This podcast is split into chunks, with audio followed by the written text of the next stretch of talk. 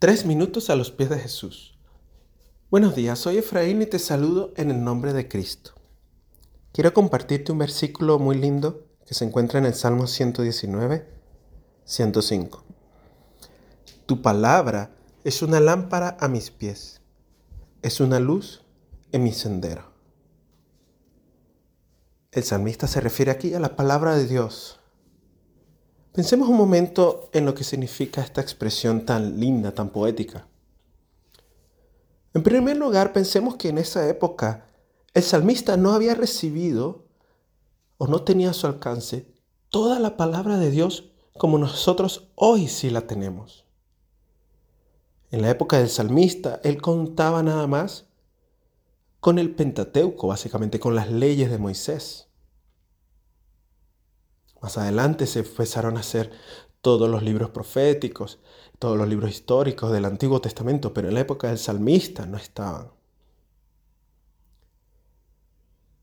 Y mucho más allá, luego llega Jesús y en los evangelios tenemos la vida, el sacrificio, la muerte, la resurrección de Jesús y luego la historia de la iglesia y las cartas que recibimos en el Nuevo Testamento.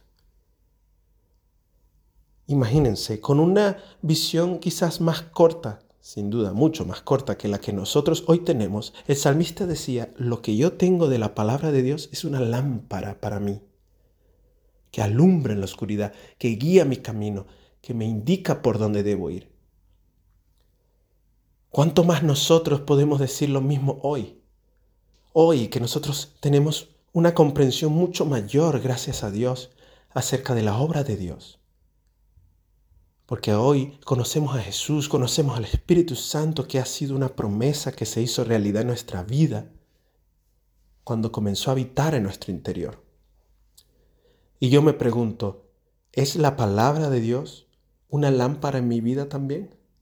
Cuando debo tomar una decisión, ¿a dónde acudo primero?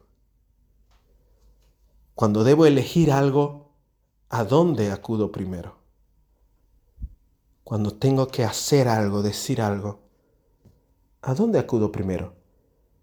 ¿En qué se basan mis principios? ¿Es la palabra de Dios una lámpara en mi vida? Si no lo es, te invito a que comiences a estudiar la palabra de Dios, que comiences a vivirla sobre todo, a aplicarla en tu día a día y que Dios nos ayude a que sea la guía en nuestro camino. ¿Y tú qué piensas de esto? Quisiera conocer tu comentario, tu opinión. Te invito a que nos visites en la página iglesialatina.com y deseo que tengas un día muy bendecido.